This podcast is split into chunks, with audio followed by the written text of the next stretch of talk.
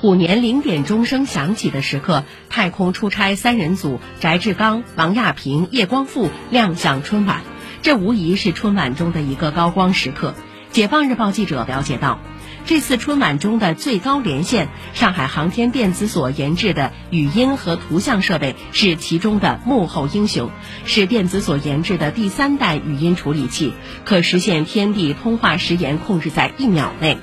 用于空间站的摄像机也是最新一代图像产品，图像分辨率由原有的标清提升为一零八零 P 高清。